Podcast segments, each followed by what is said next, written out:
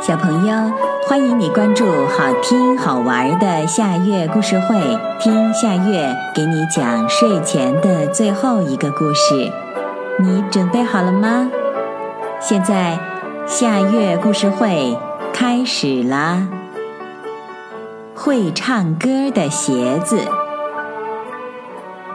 自从这片草原来了一匹饿狼以后，兔子们都躲在家里不敢出来。小兔子吉布也是一样的，不能串门与朋友们聊天也不能到草地上与朋友们来几回赛跑、捉几回迷藏，或者晚上的时候仰躺在柔软的草地上数着天上的星星，这可把吉布憋坏了。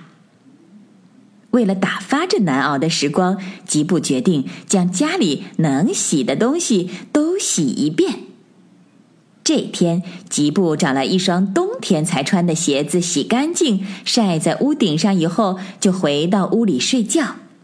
很快，他就进入了甜甜的梦乡。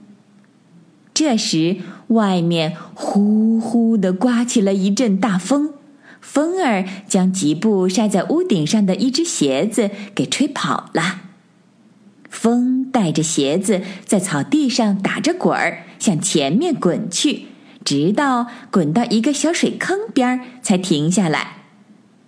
一只蛐蛐儿在小水坑边喝水，看到吉布倒扣的鞋子，好奇地爬进去看了看，高兴地说：“这间房子多么宽敞！这下我不用为房子的事儿发愁了。”原来。他的房子被一只想捉他吃的壁虎给弄烂了。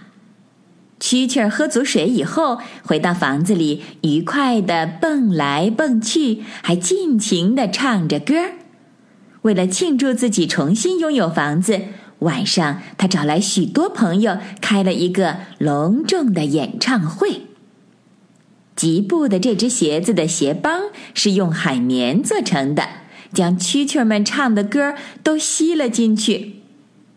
过了几天，蛐蛐受邀到一个远方的朋友家去做客。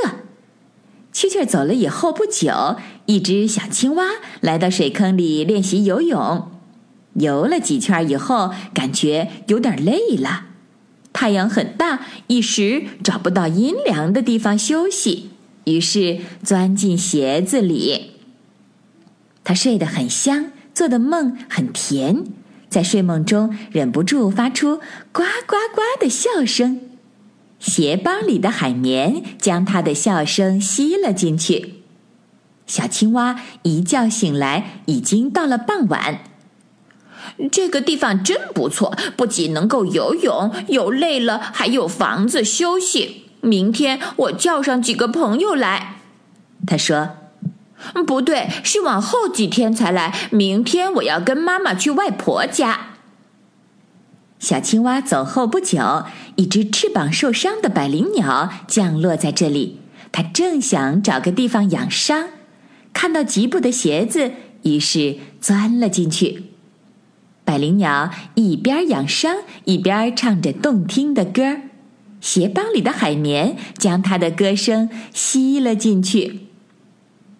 百灵鸟伤养好以后飞走了，又飞来一只经过长途跋涉、十分困乏的细腰蜂。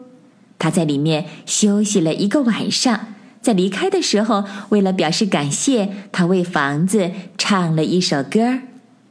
鞋帮里的海绵将它的歌声吸了进去。一天又刮起了一阵大风。这风是向吉布家的方向吹去的，呼！吉布的鞋子被卷到空中，向前飞去，飞呀飞，飞到吉布家屋顶的时候，风儿的力气变弱了，啪的一声，鞋子掉在了吉布的屋顶上。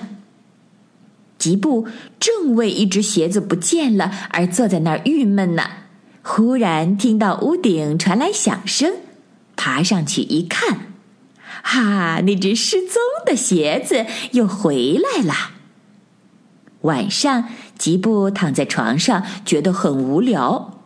忽然，他听到那只鞋子唱起了蛐蛐儿、蛐蛐的叫声，之后是青蛙呱呱的叫声，百灵鸟动听的歌唱声，细腰蜂的嘤嘤声。